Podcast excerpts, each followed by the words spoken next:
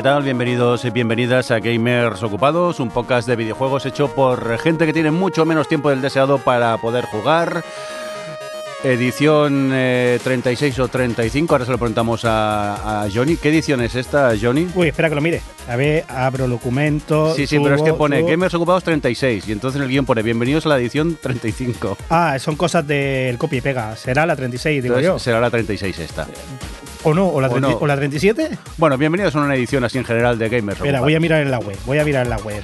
¿Cuál es la web? Eh, gamersocupados.com Gamersocupados.com. Y si no en sons.red también estamos por allí. Mientras tanto presenta al resto del equipo si no te importa. 36, 36, esta es la 36. 36, muy bien. Aida, ¿qué tal? ¿Cómo estás? Bien, bien. Eh, ya sabía que era 36, pero no sabía si entrar y deciroslo o dejaros aquí con la ilusión. Dejar que dos señores mayores se peleen aquí. Eh, Rafa, ¿qué pasa? ¿Cómo estás? Pues yo aquí intentando sobrevivir a esta partidilla de Plague Inc. Porque entre el Corona y Johnny que está aquí tosiendo, como yo que sé, pues no sé si vamos a salir, ¿eh? Está, esto es horrible, ¿eh? esto es horrible. Eh, Johnny, preséntanos al invitado. El invitado es David York, que hace jueguicos y cosas, y ya estuvo en un programa pasado, si queréis lo buscáis, y es el invitado que se quejaba de su voz, y ahora oiréis cómo suena el cabrón, que se queja de su voz y suena como Constantino Romero, ¿sabes? ¿Qué pasa, David? Buenos días. Buenas. Ahí, lo has dado. Acer- Buenas. acércate al micro sin miedo, que no muerde. De acuerdo, A veces gracias. pasa un poco de corriente, pero morder no muerde. Oye, eh, vamos al lío, ¿no? Ya directamente. Eh, por cierto, quien nos acompaña con vosotros el, el señor Mirindo también. Eh, dicho esto, Johnny, ¿qué me traes en el guion? PlayStation 5, ¿Y qué pasa con ella? que además del logo ya se han sabido cosillas de todo lo que va a llevar, y, y me ha llamado mucho, mucho, mucho la atención una de ellas, que llevará de serie sonido 3D. Pero eso no existe hace años ya, o... Sí Y no. y no. Hoy vamos a hablar de las holofonías o el sonido binaural. Y vamos a aprenderlo en una sección que hemos llamado Cosas de viejos. ¿Cómo? Eso no, eso a mí no me has avisado, tío. Y en, en Antena 3 salían. Cosas de viejos. Pero de viejo ya que están esperando como... Está esperando la muerte ese. Pero la está esperando con ganas, ¿eh? Eh, ¿Qué pasa de esta sección Cosas de viejos? ¿De qué Cosas me quieres hablar? Vamos a hablar del sonido binaural. Que aunque no, aunque lo parezca, porque bi parece que sea de dos, Mm. lo es, no es lo mismo que el estéreo. El estéreo es la reproducción del sonido en dos altavoces, pero básicamente lo que se hace en un estéreo es cambiar los volúmenes de uno al otro, no, no se hacen muchas más virguerías. O sea, derecho y izquierda para entendernos. Y luego está el, el surround, que para identificar sonido lo que haces es poner muchos altavoces. 5.1, 9.1, 32 puntos lo que sea, mm, 60 y pico, ahora en los cines no sé cuántos ponen, si 250 o burradas así de altavoces. ¿Vale? Y así identificas físicamente de dónde viene un sonido. Oye, perdona, voy a quitar la música, me está deprimiendo, ¿eh? Si no te importa. Normal, Vale, pues vale. es, es que A mí me está esperando la muerte. Mira, le gusta a Ida, lo he dicho todo. Ya está todo Mira, dicho. Es que la muerte será un descanso para ella. Venga. Venga, vamos al lío. Sonido binaural, ¿qué es? El sonido binaural o la grabación binaural más bien es grabar imitando la ca- una cabeza humana. Básicamente se coge una cabeza, es más complejo, pero voy a resumirlo mucho. Coges una cabeza, pones un micro en cada oreja y grabas los sonidos. Ahí se meten efectos, se meten variaciones de fuentes, se meten algoritmos, porque, coño, básicamente tenemos dos oídos y nosotros con dos oídos sabemos de dónde vienen los sonidos. Estamos entrenados desde pequeños, tú has estado practicando sin darte cuenta y sabes si un sonido viene de adelante, de atrás, de arriba, de abajo. Es más, por cosas como la reverberación, sabes dónde puede estar un sonido, si es un sitio abierto o cerrado, si hay agua o algo de por medio. Todo eso lo sabes de forma intuitiva. De hecho, o sea, si queréis probar esto, en YouTube buscad Cetera, C-E-T-E-R-A, eh, que es un algoritmo, ¿vale? Que, que con esto de la cabeza, en los dos, los dos micrófonos y tal, eh, logran grabar y reproducir en cualquier ordenador, en un MP3 o, o móvil, lo que sea, ese, ese 3D. Es decir, no es nada difícil. Y la, la demo más, más típica y más conocida es la de la barbería. No sé si habéis vi- Sí, escuchado la de eso, que-. Exactamente, ¿no? Que vienen y tal y te empiezan a cortar el pelo y parece que las tijeras te están pasando. Esa y las cajas de cerillas son las dos más famosas, pondremos enlaces en YouTube. Eh, bueno, pues todo esto en el mundo digital es más interesante aún, porque no tienes que físicamente hacer un setting con una cabeza y llevarla donde haga falta para grabar. físicamente y conociendo estos algoritmos y cómo funcionan, eh, el binaural lo que se hace es emular lo que perciben los tímpanos a través del rebote en tu cabeza, pasa por el oído. Todo esto en el mundo digital es mucho más sencillo porque conociendo estos datos, en el motor del juego puedes decirle al juego, el sonido viene de aquí. Y técnicamente la tarjeta de sonido podría emular el sonido binaural. ¿Vale? Esto se sabe desde hace años. Las grabaciones de binaural se hacen desde los discos de cera. Se han hecho toda la vida porque se conoce. El, único problema que tiene el sonido binaural es que evidentemente hacen falta unos cascos.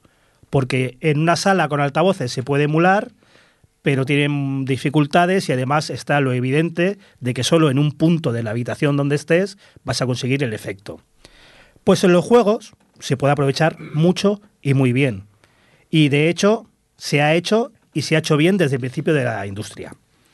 Pero claro, llegan los trolls de patentes. Mm. ¿Qué es un troll de patentes? A todo el mundo le viene a la cabeza la típica empresa de dos, tres, cuatro empleados en un sótano que no hace nada, que solo compra patentes para que no la usen otros y poder venderlas.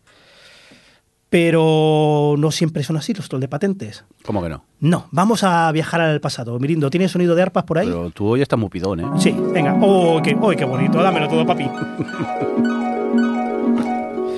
venga, estamos a finales de los 80, a principios de los 90. Hostia, cuánto pero tenía yo en la cabeza. Tenías pelo y, y seguro que tenías en el PC una Sound Blaster. Eh, correcto. Sound Blaster lo petaba, partía la pana, era la Rosalía del sonido. si tenías un PC con audio y querías jugar, era un estándar. Tenías Sound Blaster. Y claro, nada en billetes. Pasamos a 1991. ¿Necesitas arpas o no haces? No, no, tira, que se va a aburrir mucho. Llega Sensaura, una compañía inglesa de una universidad que tiene unos laboratorios y empiezan a hacer pruebas y crean un, hardware que literalmente crea el sonido 3D. En hardware, no estamos hablando ni de algoritmos en software, ni de no, no, directamente una tarjeta de sonido que en hardware te hacía esto, el, el sonido 3D por la, por mm, la, grava- mm, la grabación, no. Eh, Venga. Holofonía. Es que hoy estoy no, tan- no tanto como el pasado, Qué pero estoy espeso. más técnicas. Holofonía. Entonces, claro, crean este chip, muchos fabricantes lo compran y empiezan a integrarlo en sus tarjetas. Hasta la Xbox original tenía soporte para, tenía el chip de esta gente. Eh, claro, Creative los ve, ve que le comen la tostada y ¿qué hacen? Saca la cartera y compra la compañía. ¿Para qué? ¿Para integrar los chips? No, hijo, no. Para coger las patentes, guardarlas en un cajón y como ellos ya tenían sus fábricas produciendo lo suyo, seguí vendiendo lo suyo que ya les iban bien y iban ganando dinero. Vamos a 1994. Cosas de viejos. Aparece 3D Labs. Se sacan de la manga una tarjeta gráfica con tarjeta de audio integrada.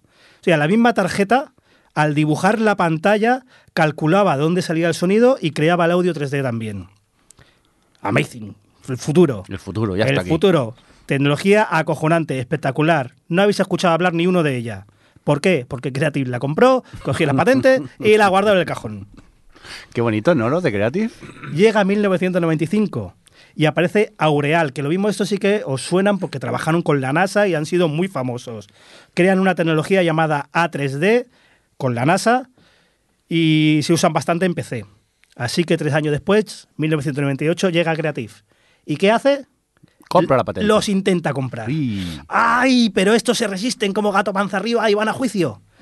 Y un año después ganan el juicio. Han ganado los buenos. ¡Acojonante! Seis meses después se declaran en bancarrota por todo el dinero que habían perdido en el juicio. Joder. ¿Y qué pasa? A ver quién lo adivina. Creative. Llega. Creative, los compra y se queda con las patentes. Y Creative ha estado años, años y años comprando todas estas patentes y demandando a cualquier cosa parecida.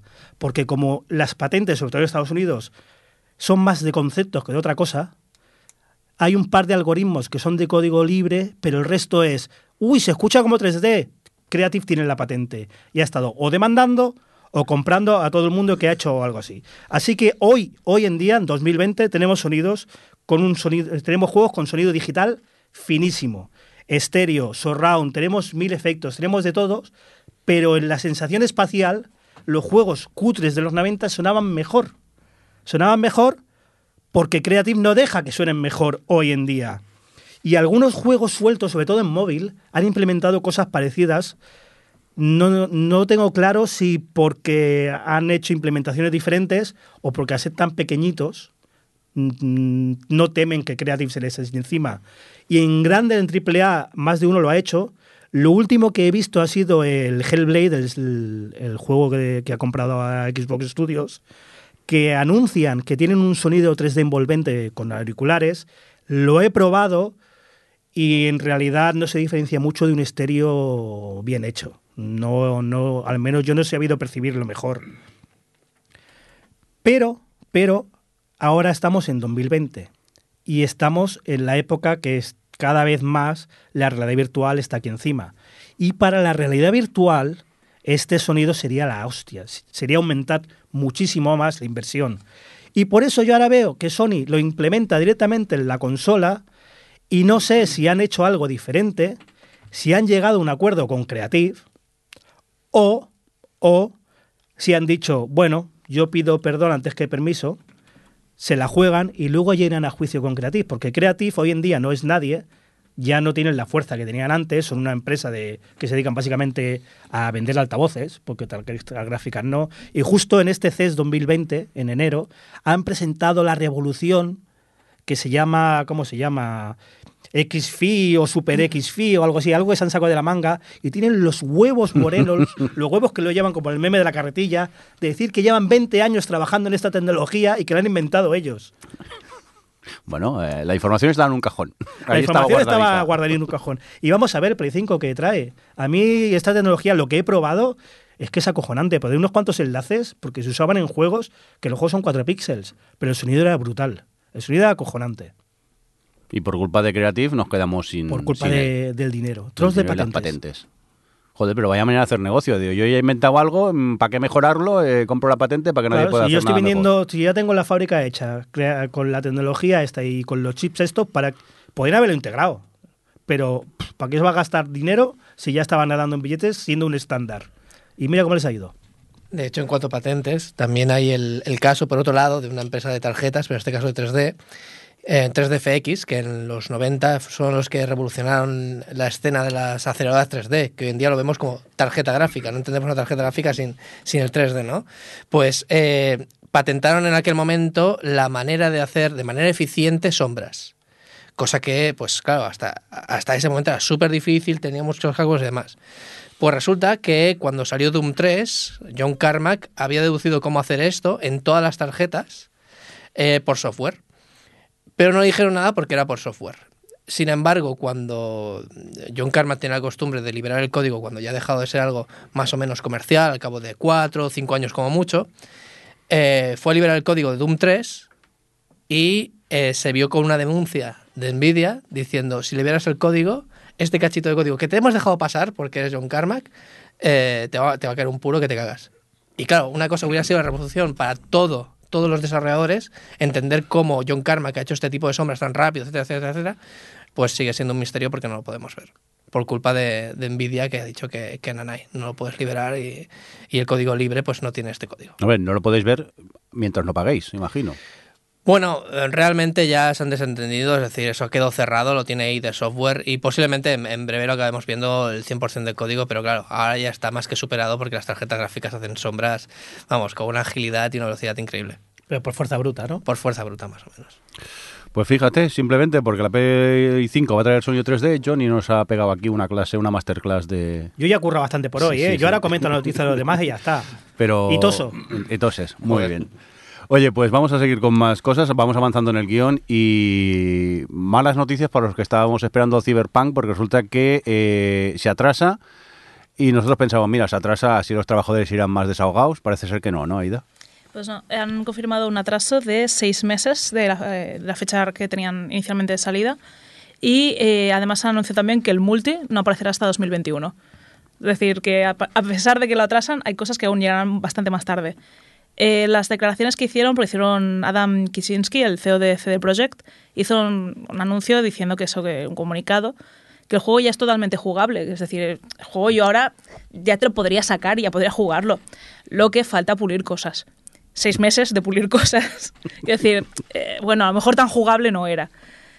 Y, y admitido abiertamente eso que, que a pesar de atrasarlo, que sí que muy a su pesar, eh, va a haber crunch, que es esta práctica de la que hemos hablado ya varias veces, de bueno, pues tener a los empleados trabajando desde unas cuantas horas extra a quedarse las noches, fines de semana y, no acordarte de que tenías una familia antes de todo esto.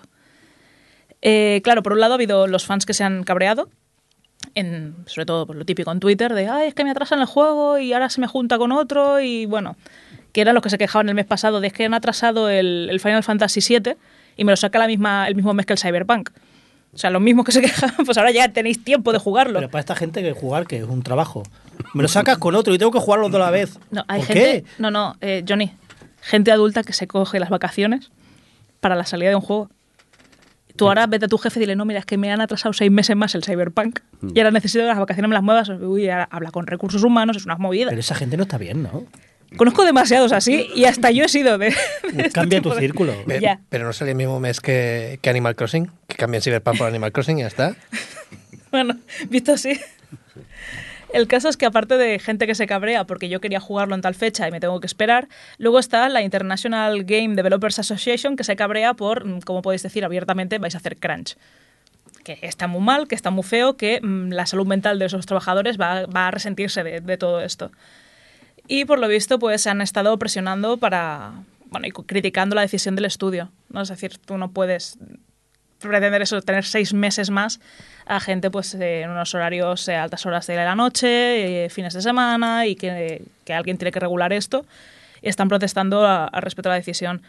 Eh, los rumores de un insider de, de CD Projekt dicen que es porque mm, para pulirlo y que encaje con las next gen, o sea, bueno, con las consolas de hoy, eh, está siendo bastante difícil. Le han comentado casos que la Xbox One, por lo visto, no tira muy fluido y entonces, pues por eso necesitan mucho más tiempo de optimización. Y luego ha salido a hablar Cory Barlock. Personalmente es un tío que sigo en Twitter y me cae muy bien, que es el director de, de God of War. Explicando un poco más eh, pues eso, el por qué se ha atrasado y por qué es algo bueno que, que se atrase, que dices sí, pero eh, está bien siempre y cuando no, no sea a costa de la salud de la gente. Eh, ha hecho unos tweets eh, públicos en su, en su Twitter privado comentando que es eso, que todos los juegos, eh, según su experiencia al menos, se ejecutan mal y son feos hasta el último sprint final, digamos hasta este último periodo de seis meses o de las últimas semanas previas al lanzamiento y que no, no se optimizan a- hasta las últimas semanas. Por lo tanto, pues para que un juego pueda ser gold, para que un juego pueda ser bueno de verdad, eh, tiene que pasar por este proceso de sprint final donde se acaba de pulir, donde se acaba de, conseguir esta fluidez, este arte más, más nítido y esta pues, escasez de bugs, aunque lo, lo sabrá, pero para que sea una experiencia totalmente jugable. Personalmente entiendo eso, que, si tú tienes un producto que da igual si tienes que esperarte seis meses más, que decir, ese, al final lo tienen que atrasar tres meses más una llegada la fecha, es como, bueno, es un juego que mucha gente está esperando, que se lleva años esperando y que no va a ser un Duke Nukem, así que un Duke Nukem Forever, así que bueno, no parece algo tan tan grave, pero sí el hecho de en qué condiciones van a estar los trabajadores de CD Projekt. Hombre, además- claro, a ver si lo vas a atrasar porque no lo atrasas ya un año y así los trabajadores pueden trabajar a un ritmo normal. Porque claro, ya va a anticipar que van a ser seis meses de crunch es una barbaridad. De hecho, es que cuando yo vi seis meses, ¿vale? En Twitter dije, ostras, espero que esto sea, ¿sabes? Para que no haya crunch. Y obviamente la gente me dijo, no, no, va a haber crunch, va a haber crunch. Y dije, ya, bueno, o sea, pero son seis meses. Es decir, ostras, es que es mucho tiempo te para digo- estar. Te digo más, cuando salga el juego van a seguir haciendo crunch Claro. para Claro, los no- do- dos, tres primeros parches. Bueno, por supuesto, cuando sale un juego no puedes dejar. La gente se piensa que sale un juego y ya has dejado de trabajar, y no es verdad, es al revés. O sea, ahí vas a tener incluso más crunch que nunca porque precisamente estás con todos los feedbacks de la gente. Pero el tema es este, son seis meses, no son tres. Yo puedo- no entiendo el crunch, la verdad, no me, no me gusta el crunch, lo he vivido y no, y no me gusta. Tres meses aún dices, Buah, es un sprint ultra final, pero seis meses, es que es que alargarlo un año y, y dejarlo más pulido y con la gente que va en paz. imagino que un año cuesta más dinero. Por supuesto, que seis meses, cuesta, claro. cuesta muchísimo dinero y estamos hablando de, de la gestión y, y- y el que dirige y los proyectos y el que decide cómo, cómo la planificación está es, es el que dice, mira, pues no hay pasta para más, seis Sí, meses sí, de que ta- crunch". también voy a hacer la abogado del diablo. El que ha dicho seis meses de crunch no ha dicho un año porque no tendrá dinero para pagar a los empleados un año. Que sí, que sí. Pero igualmente es mala gestión de esta misma persona. Evidentemente. O de este equipo de, de gestión. Pero esta- estamos hablando de estos seis meses de crunch que van a tener, pero estamos obviando que evidentemente ya llevan Ya seis llevan- meses Claro, o un año de crunch. Claro, ¿no? que llevan, por eso digo que, que, que, que me parece una locura, seis meses extras de crunch. Sí, sí, sí. Bueno, esto es eh, un poco el Doom Eternal, por ejemplo, también se, se retrasó. Tenía que salir a finales, bueno, a Mediados de marzo. ¿No? Sí, Ah, no, no, perdón, que año pasado, En claro, noviembre claro. del año sí, sí. pasado y sale eh, ahora en marzo. Es decir, también unos seis meses extras. Y de hecho ya ha salido, ya se ha comentado que el Doom Eternal tuvo crunch durante todo el 2019. Y evidentemente estos meses del 2020 también se lo van a pasar en crunch. Es decir, Es, es una dinámica que, que funciona de esta manera. Que también hace poco ha salido noticia Final Fantasy VII Remake, como que lo hemos atrasado un mes y una semana, pero claro, no estamos contabilizando todos los atrasos que llevan, porque este juego se presentó en un E3, al año siguiente no se comentó nada, al año siguiente, otra vez en el E3 volvió a salir como si fuera novedad, y ahora aún así estamos esperando a que salga y se ha pospuesto un mes Pero y una un, semana más. un mes, yo ent- entiendo, a lo mejor no. ¿eh? Entiendo que si retrasas el juego un mes, no es por algo No, de lo desarrollo. después de haberlo retrasado un año entero. Ya, ya, pero este último mes no es no creo que sea algo por pulir. Será algo o de año fiscal o de o de producción o de transporte o en un mes y una semana no pules un juego. Tiene pinta que ha sido logístico totalmente, no, no de desarrollo. Claro, pero viene ya de un atraso de un año. O, o también por infraestructuras, porque a lo mejor están haciendo algo online, están haciendo algún extra que no sabemos, que a lo mejor mm, se han dado cuenta al final que, ostras, necesitamos más máquinas o cualquier cosa. Pero logística seguro. Un, un mes, un mes y medio puedes arreglar muchos bugs. Es decir, Claro, puedes claro. cambiar la percepción de salida de un juego entre que tenga unos cuantos bugs o que tenga muchos. Es decir, en un mes y medio sí que... Bueno, según nos ha contado más de un amigo que es desarrollador, eso lo suelen hacer eh, cuando el juego es Gold y lo están ya en producción, están imprimiendo el juego. Claro. En ese mes es cuando hace el último pulido y es el parche del día 1. Sí, sí, sí, claro. Y ahí es donde pulen todas estas cosas. Es que muy posiblemente sea eso. Es decir, el CD ya está, o sea, el juego está más que imprimido y distribuido. Lo que pasa es que se está esperando precisamente para arreglar alguna cosilla y tal. Pero también, ya digo, no sé yo hasta qué punto será más, más trabajo de desarrollo, sino más logístico. Pero bueno. Venga, vamos a continuar con más noticias. Volvemos contigo, Johnny. Y, Otra vez, ya yo ya estaba parado, ¿no? y ahora ya me lo pones difícil. El, el G o W, es, el Goto. eh, Es que, ¿Qué juego es este? Pónmelo Eh, fácil. El de Kratos, Ah, el de Kratos, hombre. ¿Qué, qué pasa? Que sale de PS Now, pero ¿y eso? que sale, que se va, que, que lo, que lo echan del servicio.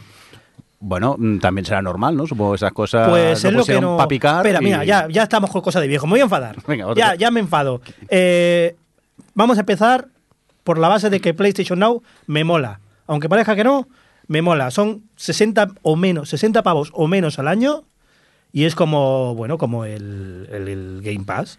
Tú pagas y tienes un catálogo. Si el catálogo te, te gusta, todos los juegos de Play 4 los puedes instalar. Y además tienes el plus de los juegos de Play 3 o de jugar a juegos de Play 4 en PC. El catálogo puede ser mejor, peor, a mí me parece un poco escaso comparado con la competencia, Sí.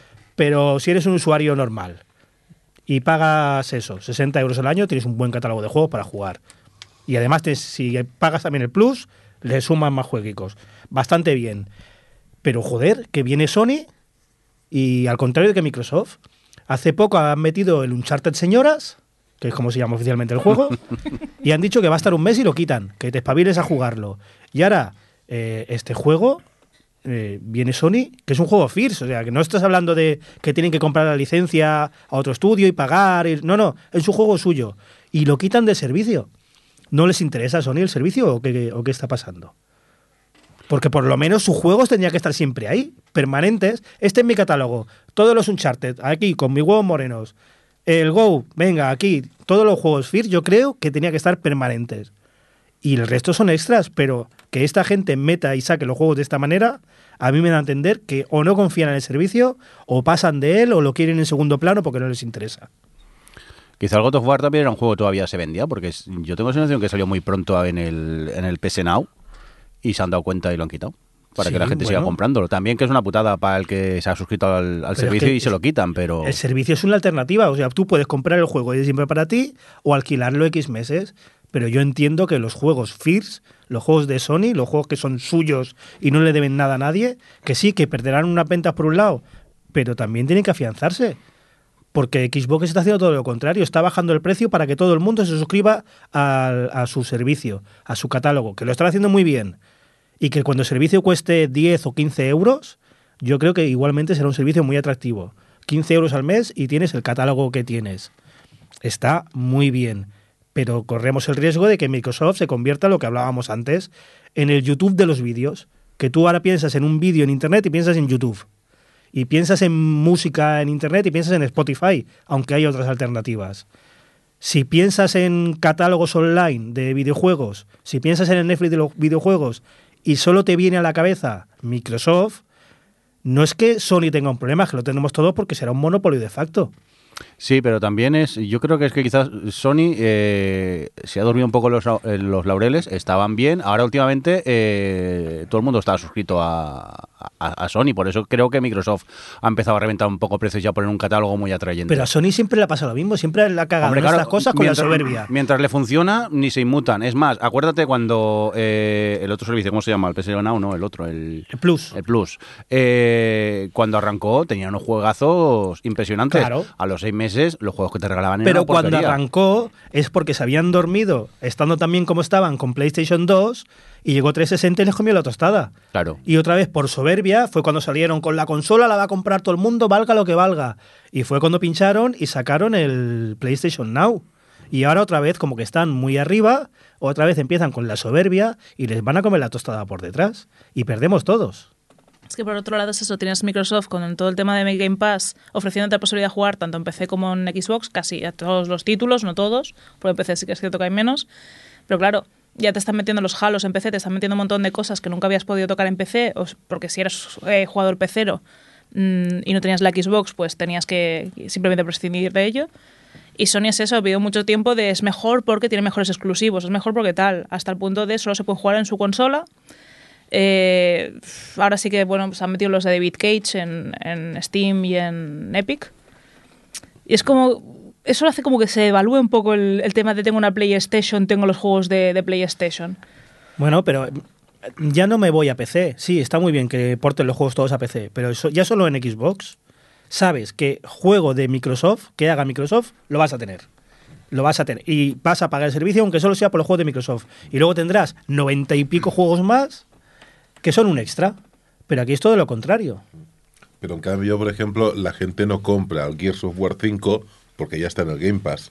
Es decir, por, por un lado, lo que está haciendo Microsoft es eh, canibalizar su, las propias ventas de, de juegos para poder meter a más gente en el servicio. Porque Microsoft lo que juega es a que todo el mundo entre su servicio, incluso obviando el, el lanza- la nueva consola.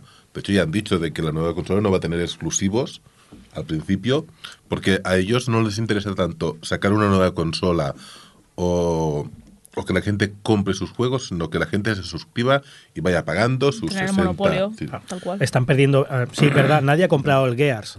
Pero sí, en lugar de un euro como están vendiendo el Pass, lo estuvieran vendiendo a 15, yo creo que a Xbox, a Microsoft, les diría igual que nadie comprara el Gears. Porque tienen a tantas mil, tantos mil, eh, no sé cuánta gente estará suscrita, pagando su cuota de 10 o 15 dólares. Yo creo que les daría igual.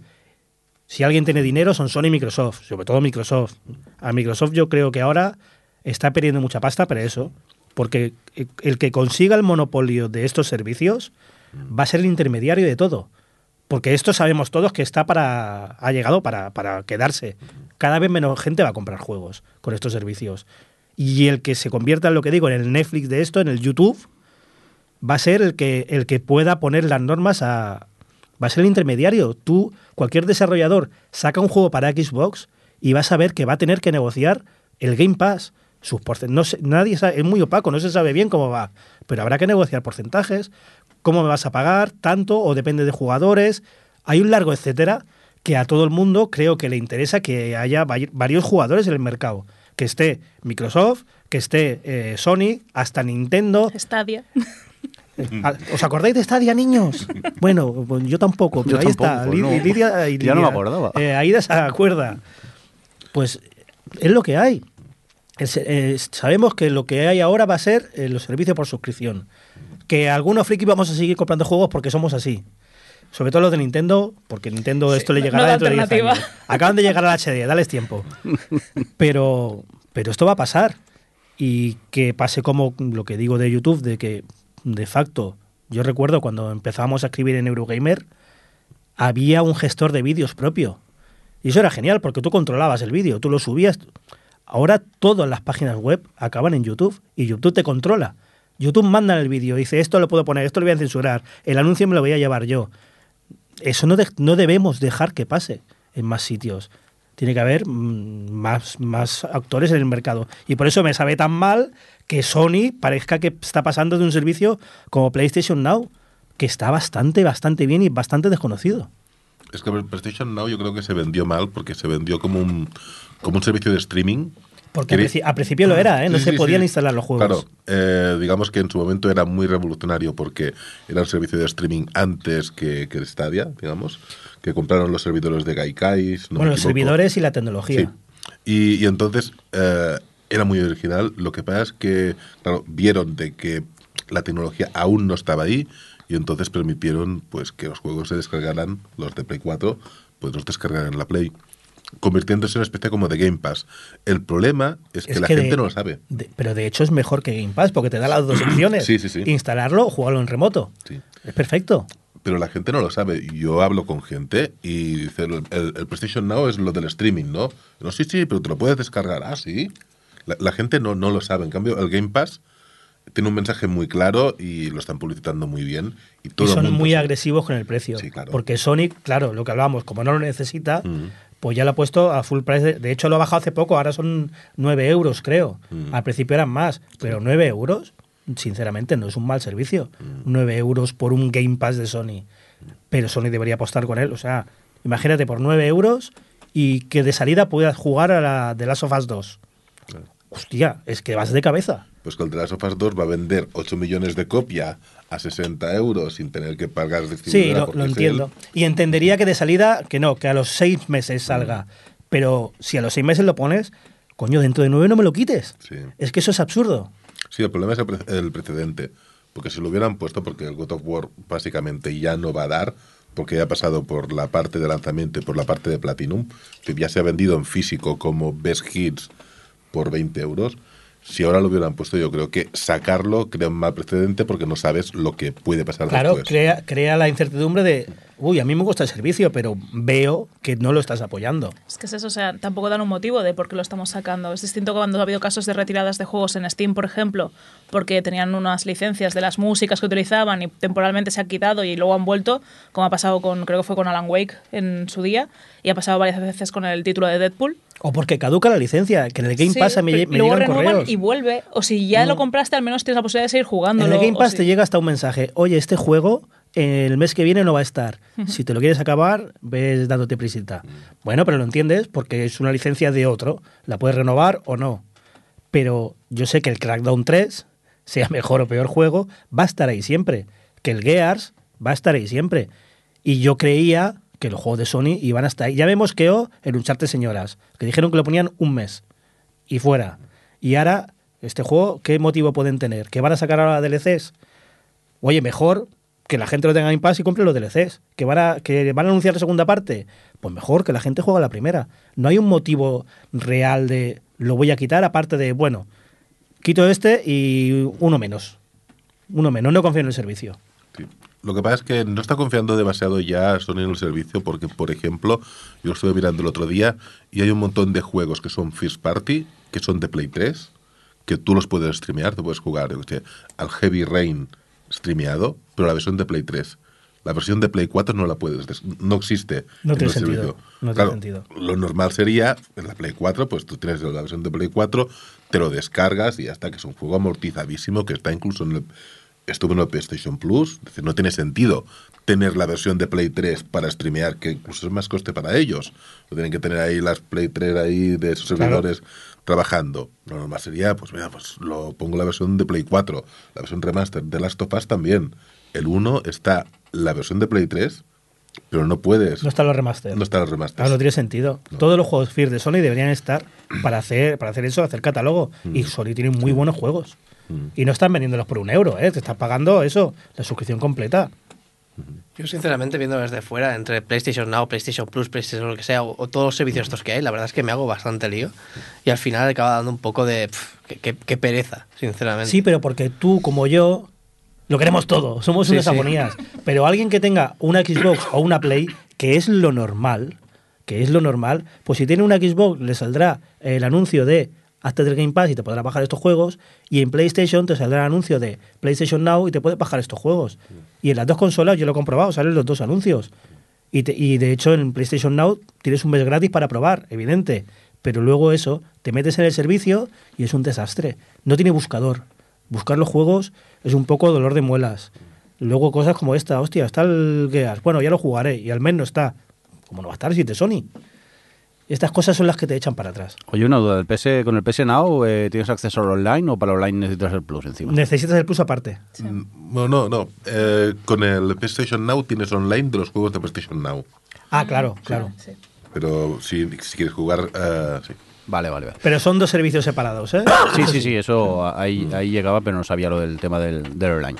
Total, da igual, si tengo seis o siete juegos pendientes para jugar todavía con la Play, no solo me falta meterme ya en pluses o, o nows. Bueno, o en Xbox es más complicado aún. Está el, el, el pase de Xbox, el pase de PC y el pase Ultimate, que es Xbox PC, y además el online, el Gold, que también va aparte en Xbox. Es un follón.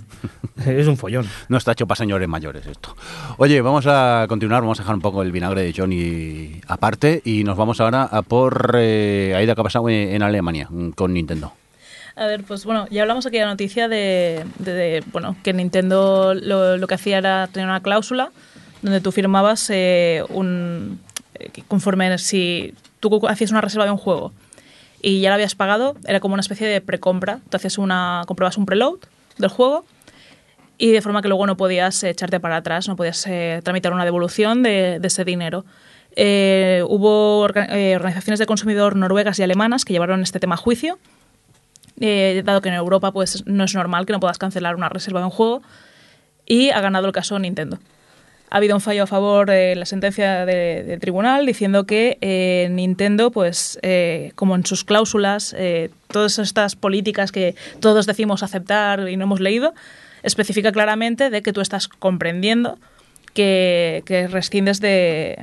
¿Cómo es? El, el, con- el Bueno, bueno, des- eh, desentimiento. Estás comprendiendo de aquella manera. Que a mí la primera vez que me salió comprando. Una es que. Hoy me enfado Es por una todo. casilla que pone. Sale una casilla que, es, que solo puedes comprar si la activas y pones. Entiendo que pierdo el derecho de desistimiento. Sí. Y yo tengo que. Yo lo pregunté. No sé si lo pregunté en Twitter o lo busqué en Google. Yo ¿Tengo que marcarla no sí o sí? no Sí. sí, pero no. Pregunté qué era. Derecho de desistimiento. Eso es que puedes devolverlo. Ya que lo digan, claro. Oye, que no hay marcha atrás. O sea, eso de que yo cuando le doy entiendo, dudo mucho que la gente lo entienda. El problema es ese, utilizan el concepto este de que renuncio a mi derecho de desistimiento. Es como, bueno, pues será vale. alguna movida de Nintendo. Pues, para ti. Esto se lo ha revisado un abogado, esto tiene que estar bien. Aceptas y lo que estás diciéndoles es, yo ahora que he hecho esta reserva no me voy a echar para atrás y si por lo que sea me arrepiento o me lo ha regalado mi cuñada, pues eh, me jodo y tengo dos Y no juegos. solo en reservas, ¿eh? en compras. Tú compras un juego Mm. y como desistes el desistimiento del desistir de la primera parte contratante, ya no puedes devolverlo. Exacto, es una cláusula que tienen ahí en la, eShop. El caso es cómo ha podido ganar esto si todas las leyes del consumidor europeas eh, van en contra de esto. Pues simplemente por eso, porque consideran que tú estás comprando el juego. Lo que pasa es una preload. Aún no está cargado, no te lo puedes instalar, pero ya lo has comprado. Entonces, una vez lo has, lo comprado, sí que puede haber la cláusula esta de que no se emiten devoluciones, igual que puede pasarte pues, con la ropa interior o los abonos de un concierto. Es decir, como esta parte sí eh, estaría contemplada, pues ha sido haciendo esta triquiñuela jurídica de no, no, es que el contenido es tuyo, el juego ya es tuyo. Lo que pasa que a lo mejor sale, pues eso, el año que viene, pero tú ya lo tienes. Y, y nada, han ganado el juicio, así que cuando compréis juegos de Nintendo, pues sabed que estáis vendiendo vuestra alma al diablo, que eso es algo que... Pero no solo con Nintendo, si es que si nos leyéramos solo el 10% de los contratos esos que firmamos sin, sin leer, Sí, mm, sí. mm, se nos pondrían los pelos de punta, o sea, eh, da un poco de miedo. Y con consumidores, sinceramente, ¿quién se lee eso?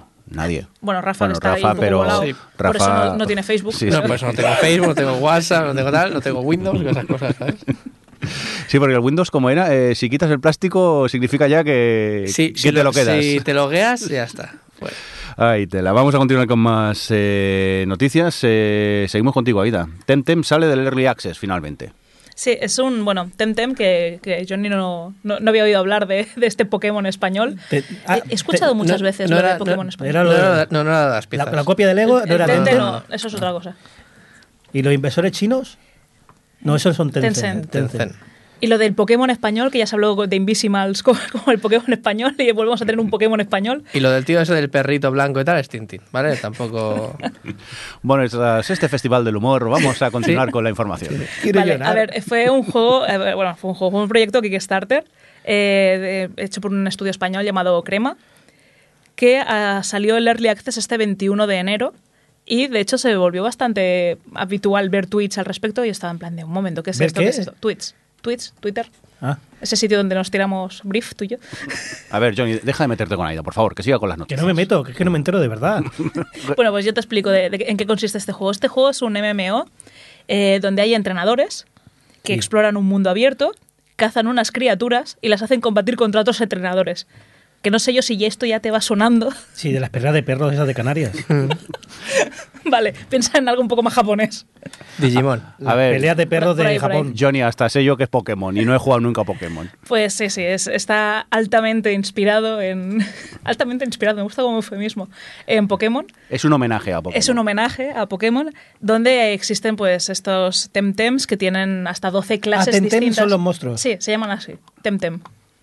Escrito todo junto y con la primera T mayúscula, pero la segunda no. ¿Y significa algo? Lo han especificado. No lo sé. Es que Pokémon se queda Pokémon. Pokémon sí. No sé en este caso si significa algo o no.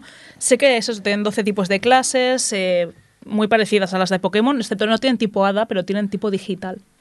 Eso, queda, eso me parece ya más de Digimon. De Digimon. Estoy fascinado, ¿eh? Y, y- Y tiene un modo de historia individual y el online. Que eso sí que es como novedoso para el mundo Pokémon. Hablando de cosas de viejo. ¿Y, y Nintendo qué, qué opina de esto? No han dicho nada y no sé si porque no lo saben aún.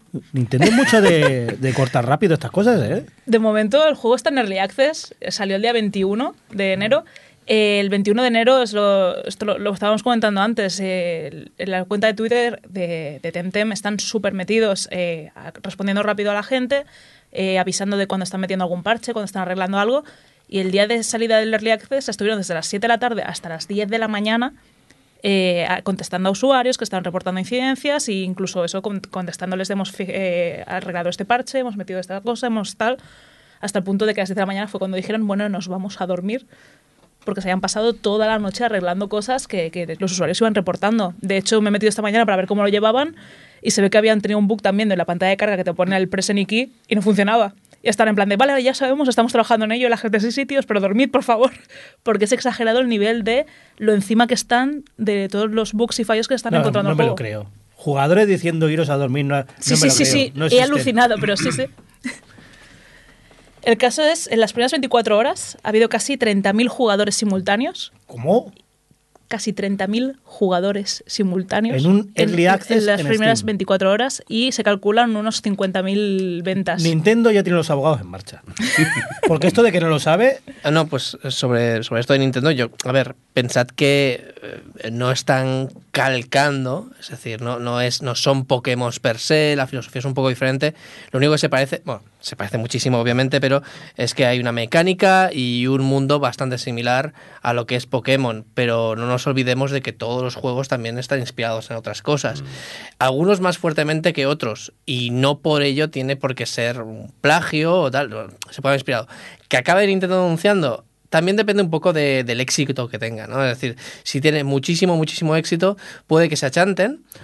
O puede que al revés, es decir, digan, me estás quitando terreno, te vamos a denunciar. Así que ya veremos qué depara el futuro, pero vamos a ver, si no, no hubiera existido Super Mario, por ejemplo. Super Mario está inspirado en Pac-Land, ¿vale? Que, que, que, que estaba antes que él y era un- el primer plataforma, se considera, o como mínimo, uno de los grandes primeros plataformas que inspiró a Mario. O Pokémon que también viene de Digimon. Claro. Todo el mundo- Digimon. sí, no, sí. pero yo también había visto juegos de, de capturar personajes Sí, y, luchar bastante antes.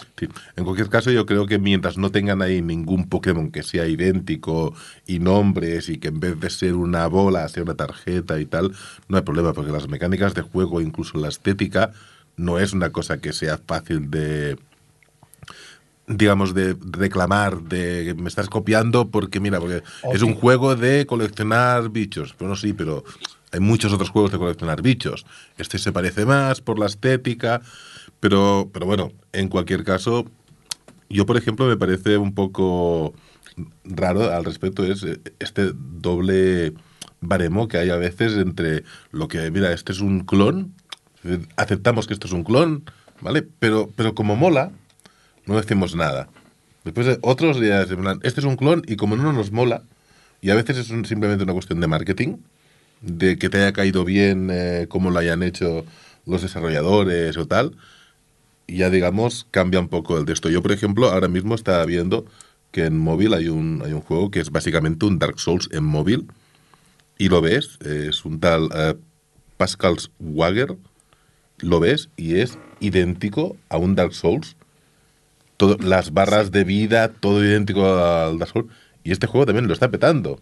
Pero en móvil es un poco la ciudad sin ley, ¿no? Sí, es, más común verlo. O incluso los de Switch, estos que hablábamos de los juegos clónicos.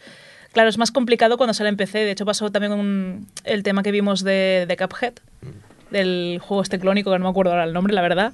No sé si alguien... Es el Portals, Enchanted Portals. Enchanted Portals. Claro, es distinto cuando tú estás plagiando exactamente todo, cambiándole un poco la estética, Es que al caso de, de esta especie de Pokémon que han estoy- creado todo un estoy- universo alrededor estoy de mirando del concepto. ahora y uf, los cojones eh, inspirado, es un clon. Sí, es un clon, pero claro, los Pokémon tienen otras clases. Sí, sí, pero sale- otras salen, mecánicas, salen en la hierba alta, también te lo digo. Sí, sí, sí. Y También- que tu madre y en vez de pueblo paleta, pues tienes isla paleta, porque quiero decir, son Es que- islas, pero es el mismo concepto. que empieza- a ver si os suena. Empieza el juego que está durmiendo y tu madre te despierta. El Zelda Link's Awakening. Tu madre, tu madre. El, pues mi madre no me ha despertado la vida. Pokémon. No, no, pero lo, lo de, por ejemplo, que saca la pantalla de lucha con la hierba, que ves la hierba y tal, que está ahí en el Pokémon desde la primera o segunda generación, esta animación de la hierba y que sale después del Pokémon, es muy obvio que la referencia es directa. Por supuesto. Y no es siquiera una referencia paródica, que hay muchos juegos que sí, que te hacen una referencia paródica o de homenaje. Es decir, el homenaje llega a un punto. A mí me parece claro cuando lo homenajeas todo, todo el juego es un homenaje de todo, tal. pero bueno, pues es una cosa que es lícita y si, y si, le, si, si consiguen gente, No, no, pero si hay, como has dicho, 30.000 jugadores, Sí, en las primeras 24 horas que estamos aquí con el jiji jaja, pero 30.000 jugadores, Sí, algo sí. tendrá el juego. Algo tendrá que Nintendo no ha sabido dar. Pensad que vino de un Kickstarter exitoso, es decir, y bastante exitoso, y que además es, eh, eh, es para una plataforma muy diferente a la que Nintendo suele estar acostumbrada, que es PC. Nintendo no hace cosas para PC, y es eh, un MMO, es, eh, que tampoco lo hace Nintendo. Ok, Pokémon Go tiene temas de online, pero los que tiene cerca, bueno, pero no es un MMO. Entonces, es, en esencia es diferente. Entonces, no sé hasta qué punto Nintendo se va a meter en Eh, ello. Te ¿no? permite hacer combates contra otra gente que esté jugando online y aparte intercambiar eh, los temtems con ellos. Entonces, son cosas que, bueno, antes pues, con la Game Boy y el cable Link podías hacer, pero ahora mismo pues, te lo permite hacer un MMO y ya ofrece algo nuevo. que, que es- esto también es otra cosa, de que el Pokémon ha sido básicamente un MMO camuflado desde hace mucho tiempo. Offline. Un MM. Sí, sí. Como que parece que Nintendo este, ese No, no, tren lo ha M- perdido. MMO, pero el O es de offline. Eso también. Y entonces, básicamente, porque la, la mecánica es prácticamente de MMO en todo, pero lo que tienes es esto de que tienes que ir conectado, bueno, con el, con el espada y escudo ya tienes incluso más funciones eh, online, pero es raro de que Nintendo no, no lo haya visto, quizá porque es muy cómodo lo de las entregas, ir haciendo las entregas anuales o cada dos años, pues no haya visto el nicho que realmente hay en un Pokémon MMO y lo haya ofrecido ya. Bueno, y también por el tipo de público que tiene este juego, es decir, eh, está pensado sobre todo para niños, que son los principales consumidores de, de Pokémon. Meter a niños en un online es, uff, abrir un terreno ahí pantanoso, porque ya tienes que meter un montón de leyes, de controles, de cosas para No, que regular el Nintendo acceso al eso, online. eso sí que Nintendo. Sí, en el no, online lo ha precisamente hecho. si una empresa lo tiene controlado Nintendo, pero aún así... En lugar de dejarte escribir, te deja poner ico- emoticonos, cuatro cosas más. Pues como y- pongas el de la berenjena y el de la salpicadura, ya la No, tienes que, son, que son propios, acuérdate de verdad, la- el sí. jardín mío, la plaza mí y todo aquello que hacía. Bueno, el caso es que la polémica también ha llegado a este juego. ¿Qué ha pasado? Ha pasado que cuando tú te creas el personaje, eh, te, te preguntan por qué pronombre quieres que te llamen. Si quieres que ser él, ella o ellas. Pues esto ha generado polémica en Twitter porque ¿por qué estáis poniendo este pronombre? A mí no me parece bien. Eh, o sea, ponen un pronombre para que no ofenda a gente que pueda sentirse ofendida porque no se sienta representada con ninguno de los dos sexos y la gente se ofende por esa Pero impo- imponiendo por qué, si tienes él y ella también. Claro, o No sea, es que solo yo sea no me ofendo ellos, por el no. ella- eh, eh, él. O sea, yo veo, yo, que me refiero a mí misma como ella, bueno, me refiero como yo, pero Qué es rara igual. eres. ¿Hablas de ti en tercera persona? A veces sí. Cuando me, me da mu- mucha vergüenza ajena algo, entonces paso a la tercera persona. Siempre. Pero suele ser en femenino singular. Entonces, cuando veo él, pues no es que digo, hostia, no, me ofende esto, no, no me representa. No, pues simplemente selecciono lo que me, se corresponde a mis necesidades eh, y de identidad de género y ya está. Y me la trae un poco al pairo. Pero hay gente quejándose de esto, esta medida inclusiva.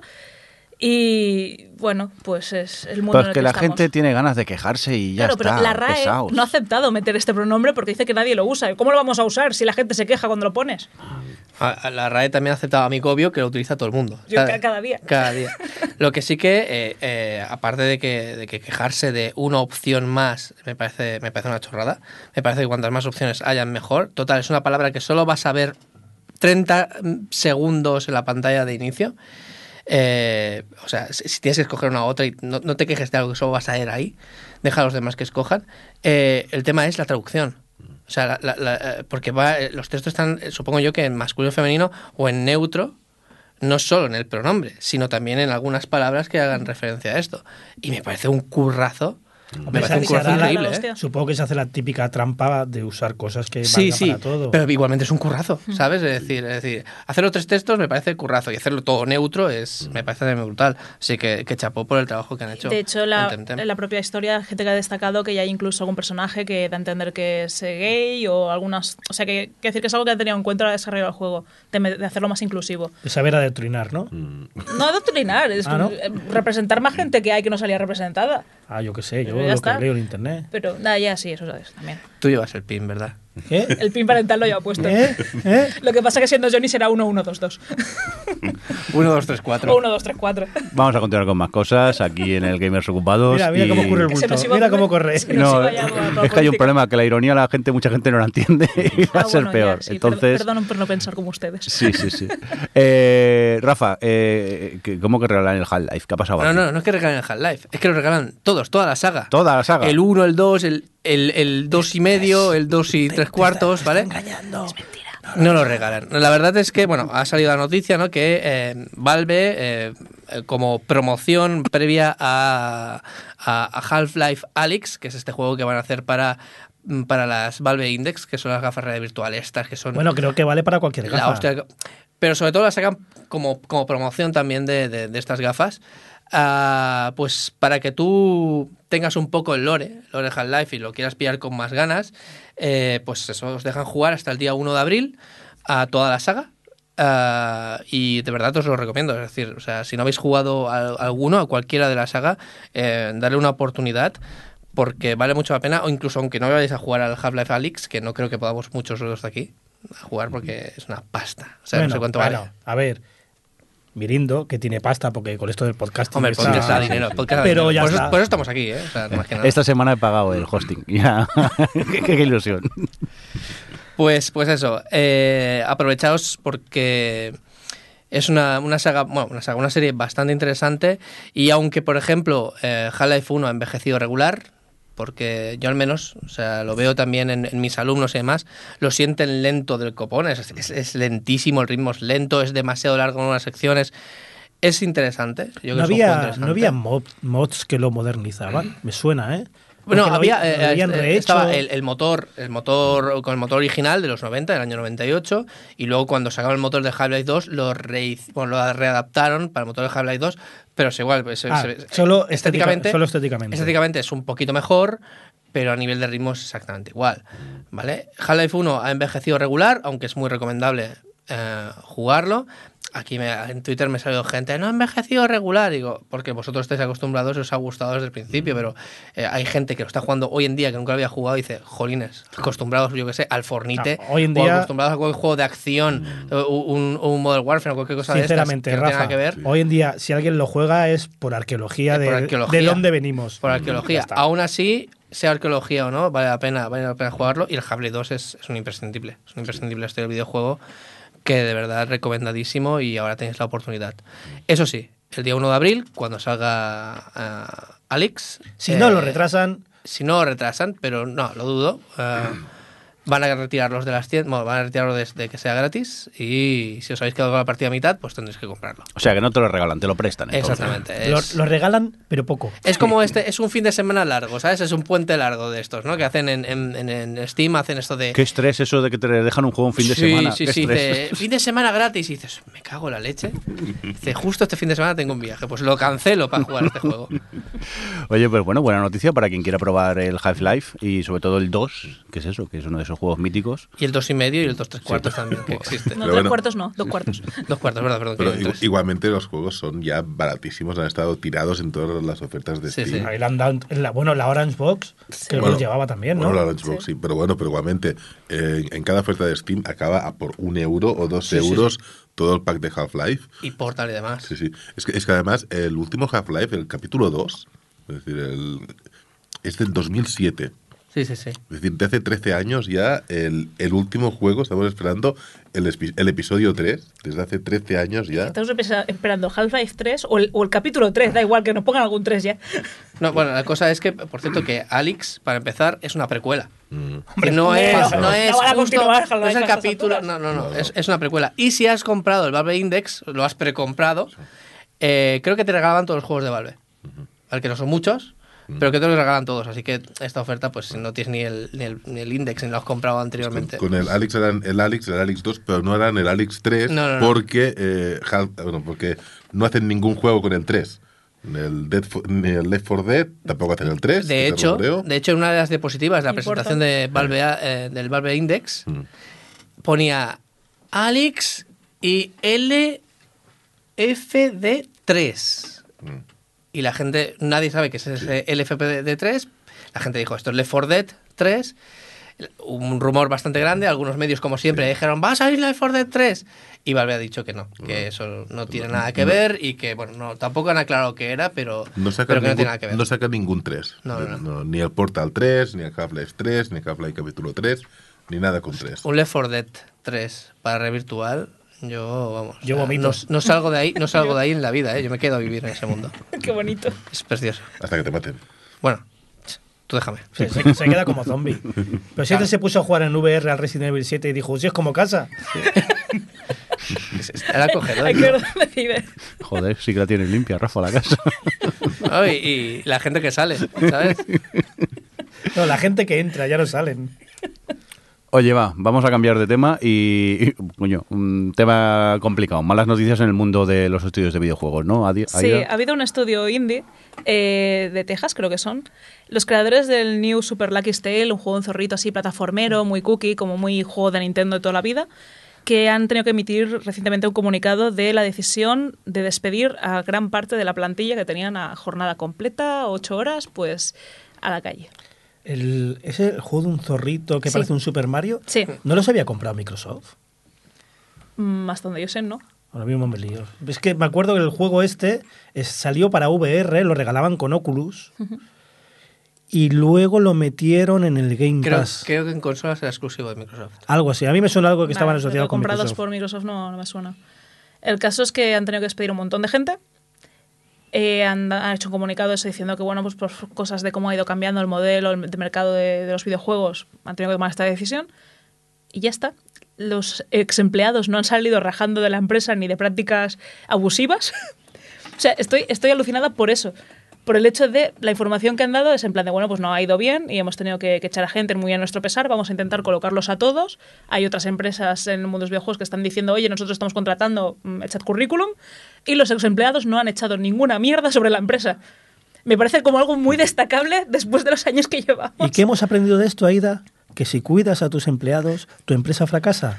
Así que ahora... Y si eh, no, también porque mira Telltale. Ahora echarán al... No, también los trataban mal, acuérdate. Por eso digo. Ahora echarán currículum en, en empresas que les van a obligar a hacer crunch y cuando les echen sí que echarán mierda. Todos hace de Projekt. Así que niños, cuando creéis una empresa, tratar como la mierda a vuestros empleados. Son números que están ahí para daros beneficios. Espera, me, lo apunto, ¿vale? Aquí. A ver si será que firmaron eso sin leer el contrato y no pueden hablar de ello por el contrato. Tenían una cláusula eh, que luego Nintendo también la puso. Hicieron un clic.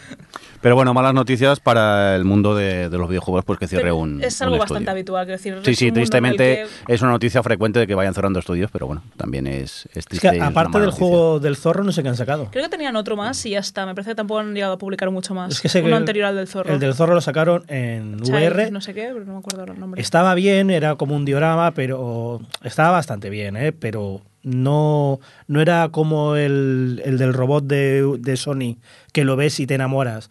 Era un Mario en 3D que dices, si esto lo hubiera hecho Nintendo, Era una mezcla entre Nintendo y Rare. Así muy. Sí, sí, era un Super Mario 3D, eh, pero en VR. Entonces, claro, te alejabas, era todo como una maqueta, muy bonito. Claro, luego lo sacaron eh, Sin VR. en sin VR y era un juego genérico más. Todo el, el factor wow del VR lo perdías. Oye, pues ya vamos a dejar las noticias y vámonos a ver a qué hemos estado jugando estos días. Y venga, eh, Johnny, empezamos contigo. Guacamele, Guacamele 2. eh, Guacamele 2. Guacamele 2. Es, es- es un juego de palabras. Sí, sí. Guacamole, melee, lucha libre. Uh, qué retorcido esto. Ah, está muy bien, está muy Y rico. ha jugado con ayuda, ¿no? Me han dicho. Bueno, con un handicap con mi hija que le gusta mucho tostada. Eh, Guacamele, eh, creo que todo el mundo lo conoce porque en Play 3, no sé si lo regalaron en el Plus. En el o Plus está en el- lo, lo regalaron. El caso es que todo el mundo, por H por B, lo ha jugado. En PC eh, ha salido 50.000 bundles. En eh, PC también, el primero. Rebajísimas también en Steam. Sí, tuvo, no- tuvo mucho éxito, se apoyaba mucho en los memes. Cuando salió el 2, a mí no es que me pasara por debajo del radar, pero no sé por qué eso que piensas, uff, con el 1 ya lo hicieron bien, ya no, ya no daba más. Y aprovechando el Game Pass y que estaba por ahí, digo, pues voy a darle una oportunidad. Y me ha sorprendido mucho y para bien. Es mucho mejor que el primero, es muy autoconsciente. Es un juego que me he reído con él, porque siempre hablas de juego divertido, juego que te ríes. Yo jugando, la verdad es que no me he reído nunca. O sea, tienen media sonrisa a veces con algún chiste. Con este juego me he divertido mucho. He jugado con mi hija y a mi hija también le ha gustado mucho, se ha divertido mucho. Pero el humor que tiene, tanto si ha jugado primero como si no, como es muy au- autoconsciente de lo que son, de que son estudio indie y tampoco están haciendo un triple A. Se ríen de todo y de todos, hacen bromas de otros juegos. Hay un nivel que se llama el nivel de Grindeo que es buenísimo. Hay homenajes a otros juegos, hay homenajes a sagas. Y saben que es que sí, que el juego está muy bien, pero que es un juego indie de mm, Metroidvania que tampoco es que sea la leche. Pero son conscientes y me he divertido mucho, me ha gustado mucho. Le pasa como el primero, que tiene algunos tramos que se te enganchan los dedos porque los controles, ya tú sabes, y, y se complica un poco más de la cuenta en algunos puntos. Pero toda la trama de los pollos Illuminati y, y los chistes de y los chistes de otros juegos o de sí mismos, que no quiero spoilear, pero se ríen de ellos mismos en el primer juego, a mí me han divertido mucho. O sea, que lo recomiendas. Lo reco- entonces. y además creo que eh, tanto en PC como en consola lo podéis conseguir por cuatro duros fácilmente. Muy bien, pues eh, vamos a seguir con más cositas. Aida, cuéntanos, ¿qué mustieda has jugado esta vez? Es que como he venido con las noticias mustias, he dicho voy a jugar a juegos que no sean mustios. Creo yo que no son mustios. A ver. Ahora, cuando me ponga a hablar en voz alta de, de la temática, a lo mejor me doy cuenta de que un poco sí. A ver a qué has jugado. Pues eh, debo ser la única que sigue pagando la Apple Arcade y con ganas, pero estoy eh, he jugado a la Tangle Tower. De hecho, me he pasado el juego entero. Y debo decir algo que me ha gustado mucho de este juego, que es el juego que mejor se juega en el móvil de todos los que tiene Apple Arcade. Mentira. Aparte de Greenstone. Ah, ya, te lo compro. Pero el caso es que es una aventura gráfica, eh, point and click, que aquí pues a dedico, eh, donde, bueno, pues investigas un asesinato de una, una chica de 22 años que estaba pintando un cuadro, pinta a la mujer que está retratando con un, con un cuchillo en la mano ensangrentado, de golpe muere apuñalada y no sabes cómo. Pero Ah, no es mustio, pero no es vete, mustio. vete Esto a- es la, pre- la premisa. ¿Sabes por dónde marcan los pepinos? Pues por ahí te vas. Pero no es mustio, es que es No muy es alegre, mustio, o sea- muy colorido. Y tiene personajes muy locos, es, es muy, bueno, típica aventura gráfica que tiene personajes de idos de la olla, pues todos los personajes son así. Por el momento parece los mustios. ¿eh? O sea, No, pero son, son muy alegres y es muy colorido todo. Y a ver, investigas un asesinato, pero luego tampoco está Pero vamos a ver, con el colorido, muerto, ¿no? que si te mata el payaso de, de mi color, te mata igual. O sea, no, el Pero- color pero no ayuda. es mustio, que, que de verdad que no. Que lo digo yo, que las conversaciones que tienes, todo, no, no es mustio. Tiene así un poco de ir investigando sobre el caso, de ir haciendo suposiciones en función de las pistas que has ido viendo. Y, y la verdad es que se juega de coña. Y sí que me he puesto justo al acabarlo, como hay otro juego también en Apple Arcade que es eh, de, de resolver misterios, he dicho voy a probar con este otro, a ver si también está igual de bien, que es uno que se llama Jenny Leclue. Lo que he visto es que el Jenny Leclue me cuesta más porque tiene como momentos de cinemáticas o de texto que luego si tú, por lo que sea, porque llega tu parada del metro, por ejemplo, paras el juego, cuando vuelves tienes que volver a tragarte la cinemática. Con el, con el Tangle Tower no pasa. Tú tal cual lo dejas, luego retomas y sigues jugando y tal, y no tienes que repetir eh, conversaciones, escenas y, y todo una y otra vez. Me ha parecido súper majo de jugar. Es una, no sé cuántas horas son, la verdad, porque como lo he ido haciendo en tramos en distintos días, me dices que son seis horas, me lo creo, me dices que son cuatro también. Oye, al ser eh, point and click de estos, eh, ¿las soluciones son fáciles o son de esas absurdas locas que...? Son, son puzzles, eh, cada una de las... O sea, hay una especie de pruebas, eh, son incriminatorias para cada uno de los personajes que, que interrogas y tienes que hacer la pregunta luego a través de ese personaje. Pues todos tienen algún mini puzzle, no son especialmente complejos. Al principio sí que me trababa un poco de decir, no sé qué se supone que tengo que hacer. En el momento que vas pillando un poco cómo funciona el juego, son muy fáciles de resolviendo y todos son distintos, pero son bastante fáciles de... Acabo un rato, a lo mejor no me salía, mmm, trabajaba mis ocho horas, volvía a casa, de golpe pensaba, ¿y si hago esto? Y, ya resolvía el puzzle. No es especialmente complejo y de hecho, si te equivocas en, una declaración o un interrogatorio tal, no, no pasa nada. Te, te redirige el juego a, la, a que des la respuesta correcta. O sea, no, no, tiene complejidad, pero es una historia que está muy bien hecha, que es divertida y que los personajes, eso, pues son, son bastante llamativos y me ha gustado. Muy bien, tomamos nota de este ¿Por qué Tangle te sientes Tower. culpable porque te haya gustado? No, porque no lo veo mustia. Oye, que hay más juegos en el mundo, ¿eh? No, No, no, na- sí, nadie ya. te obliga a que todos sean muchos los juegos que, que juegas. ¿Qué más has jugado, por cierto? Pues esto, uf, a, a Way Out, tengo que decir que no he podido acabarlo aún. Y ahora se entiendo mucho a los gamers ocupados de verdad, los que tenéis descendencia. Porque el problema estuvo que yo, bueno, pues un día acordé que este juego es un juego que puedes jugar en cooperativo local o, o, pues por internet. Quería jugarlo con un compañero de curro, pero nunca hemos coincidido por horarios y al final me harté y se lo dije a mi hermano, me subí la, la play a su casa y nos pusimos a jugar. Cinco horas del tirón. Que este- tenemos que estar cerca del final, porque Pero no de- dura mucho más. ¿De dónde has sacado cinco horas para jugar? ¿Cómo lo has hecho? Eh, se llevó la madre de la criatura al niño fuera a pasar todo el día con la familia de ella. Ah, Y a mí me pilló un día que tampoco tenía muchos planes, creo que no sé si fue el 5 de enero o el, algo, algo por ahí era, en Navidades. Y, y total, que nos pusimos cinco horas ahí sentados, vale. Justo ya cuando estamos llegando al final, viene mi sobrino y no hemos vuelto a quedar, mi hermano y yo, para que acabe el juego porque el niño no nos deja. Gamers ocupados. claro. Entonces, el juego está muy bien. Eh, el problema es que lo estamos jugando en cooperativo local y creo que es un juego que está más pensado para hacer en online. Porque como lo que haces es partir de la, la pantalla y vas viendo lo que está avanzando uno y el otro, creo que la gracia está un poco en comentarlo por micrófono, pero si lo estás viendo, no estás tan atento a tus acciones. A veces yo me quedaba parada mirando lo que le pasaba a él y era como, vale, ahora tiene que esperárselo un rato a que yo vaya a ese mismo punto para hacer alguna cosa, interactuar entre nosotros.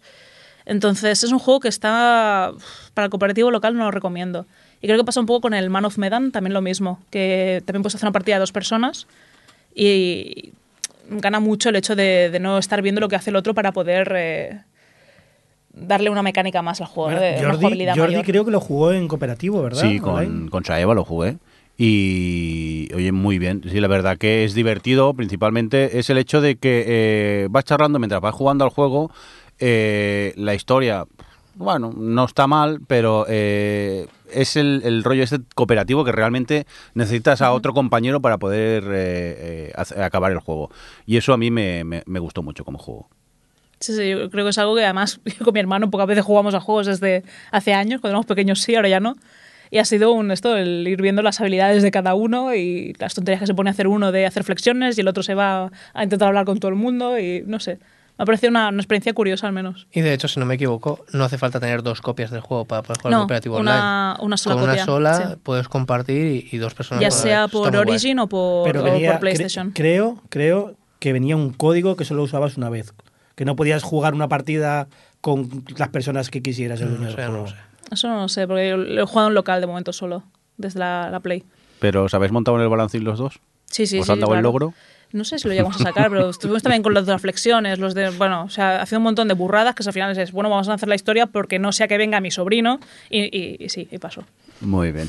Oye, Ha- Habláis de, vuestro, de tu sobrino como si estuvieras haciendo adulterio y viniera el marido. ¿Te das que cuenta, tú no? te das cuenta, el Que juego- viene, que viene el niño, que Es viene que el el niño. juego no es especialmente violento, porque tiene cuatro años el chaval, pero no es especialmente violento, pero justo en el momento que estamos ahí probando armas y disparando y tal, no sé qué, y entra el niño y yo me cago en la leche, si es que lo hace adrede, lo huele.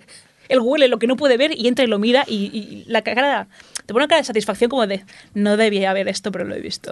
¿Sabes? En plan de, sé que esto está mal, pero me gusta. Oye, cambiamos de juegos. Eh, David, ¿a qué has tenido oportunidad tú de jugar eh, estos días? Pues yo poco, poco realmente. eh, estuve... Bienvenido al club. Sí, Ocupado, sí, ocupado. sí, yo, yo dije, bueno, este, estas vacaciones de Navidad voy a jugar a un montón de cosas. Bueno, jugué al Death Stranding, me lo pasé. Y dije, bueno, voy a ponerme a jugar al The Witcher 3.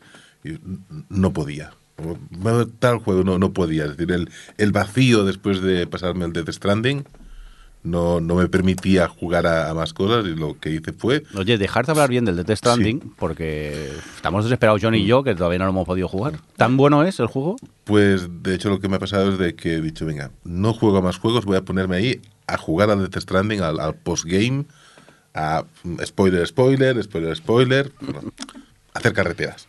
Sí, bueno, sí, eso lo Sí, hemos oído ya hace- a- a- por todos lados.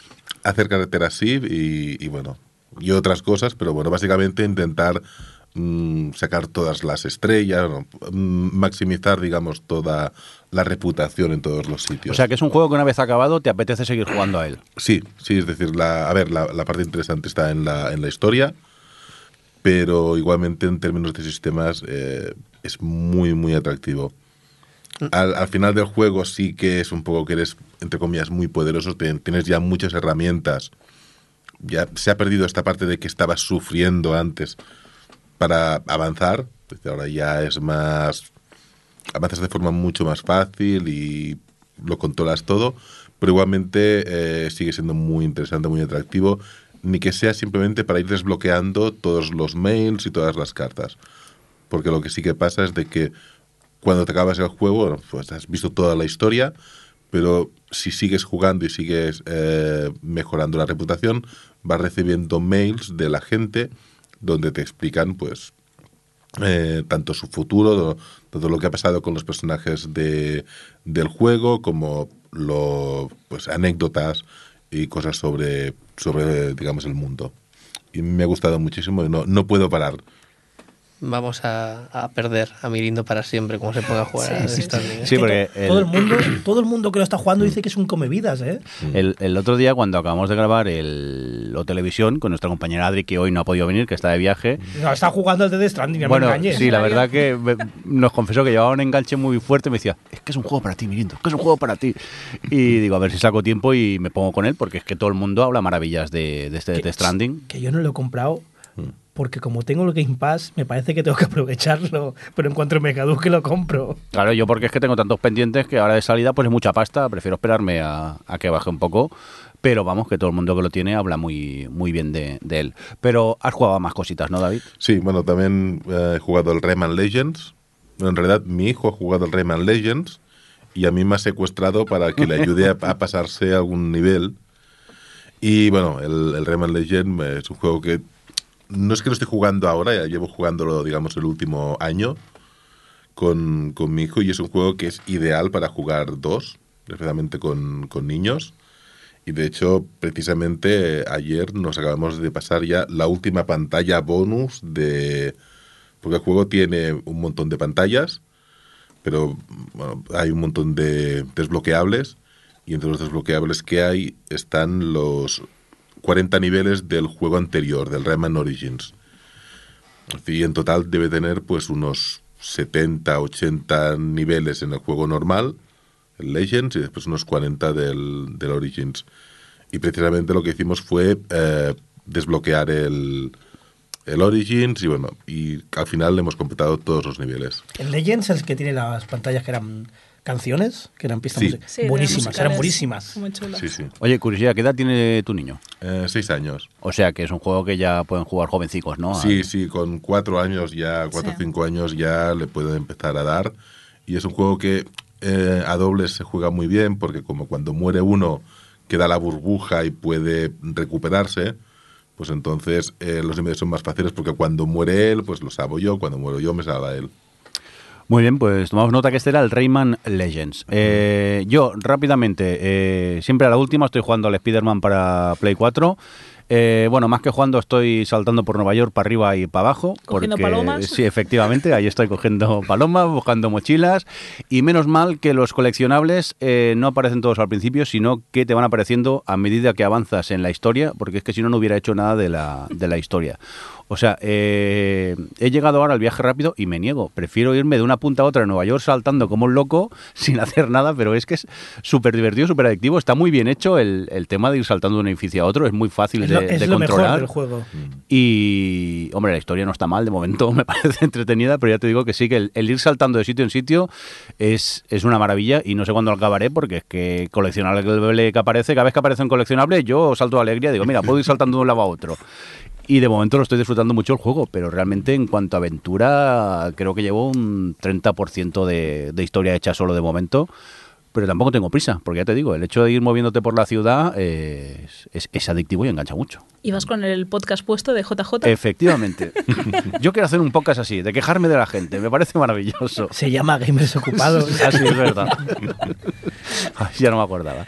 Oye, eh, Rafa, cuéntanos que tú también has jugado a cosicas. Pues sí, mira, he jugado el Sayonara Wild Hearts, que hizo una review hace uno, uno o dos capítulos, ¿no? De, de Gamers no sé cuántos, sí. Eh, Cuando salió el Apple Arcade, creo que fue el primero o el segundo. Y realmente yo había oído muy buenas críticas de, de compañeros de profesión, de desarrolladores de videojuegos y demás. Y el público en general también bien, y sobre todo, más que nada, Aida, la que no estaba, no disgustada, sino sin más, ¿no? No te Sí, gustó me, tanto. me dejó muy fría a mí este juego. No, Es que tiene corazones es bonito. y colorinchis No, y eso le echa para atrás. Es, es bonito, tiene una estética chula, tiene unas mecánicas guays, pero no me cambió la vida. Y la gente lo está vendiendo como si fuera el gran qué. Pues la verdad es que a mí no me cambió la vida porque no, no aporta nada nuevo, pero es que lo hace muy bien. Y sobre todo, no es que haya jugado yo, o sea, aquí hay un poco de trampa, no he jugado yo, sino que en, en estas fiestas pues de, de Navidad, que ya están lejos, pero también está lejos lo que he jugado, eh, que es lo último, que, pues eso, vino gente a casa y estaba de oferta en, en, en Nintendo Shop eh, por 8 euros este juego. Y dije, pues mira, es, es la oportunidad porque también es un juego que, que dura una hora. Y la verdad es que por el precio completo, que eran 15, creo que también lo comenté, no me haga convencer. Dije, mira, pues es una hora, es un juego cortito, 8 euros.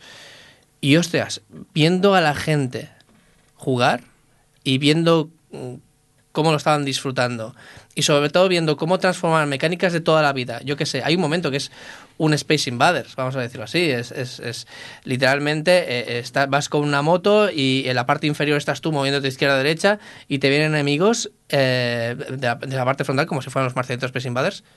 Pues esa tontería multiplicada por, por 100 que hay en, todo el juego me dejó fascinado. Me dejó fascinado porque han sabido interpretar muchos clásicos, han sabido generar mecánicas. Al fin y al cabo, no deja de ser también un, un quick event, eh, un quick time event, ¿no? De estos de, de toca el botón en el momento justo. Eh, la estética, la música, todo. Pero sobre todo, ya digo, las mecánicas, cómo las han reimaginado, me parece, me parece una joya del año 2019 sí, y, y, y de- de prácticamente de la década, porque además eso, una hora. Ostras, en una hora no te cansa, querrías más. No sé, mm, lo recomiendo a todo el mundo, sobre todo como partijuego, ¿no? Como juego de eh, vamos a pasarnos entre todos pasándonos el mando, porque eso también pasaba mucho. Es decir, estaban jugando varias personas, no se lo podían pasar, me lo pasaban a mí y obviamente yo me lo pasaba, ¿vale? Pero la Gua- cuestión es... guachote, Ay, ay, guachote. No, porque la verdad es que, es que es que es así. Es decir, después de ver las cómo juegan todos, pues es, es, es sencillo pillar el tranquillo. Pero es, es que es un partijuego bastante guay, la música es muy divertida, ya digo, no se hace largo y una hora y media, si vamos, hacemos esto de la, de la técnica de pasarse el mando, la puedes pasar y ya digo, ostras, mm, no se hace para nada largo. Recuérdanos el título. Sayonara, Sayonara Wild Hearts. Muy bien. Oye, eh, ¿algún juego más que queráis comentar? Gracias por hacer silencio en un podcast y hacerme así con la cabeza. Eso No, significa nada que no. No, no, no, no tenemos. Gracias. Pues nos vamos, así que vamos a despedirnos. Eh, David, muchas gracias por venir una vez más aquí al Gamers Ocupados. Muchas gracias, muchas gracias a vosotros. Eh, ¿Quién más tenemos por aquí? Eh, Johnny, adiós. Adiós. Aida, adiós. Adiós. Rafa, adiós. Adiós. y un saludo también de quien nos acompaña con vosotros, el señor Mirindo. Vaya programa de viejos. Venga, adiós, que vaya muy bien.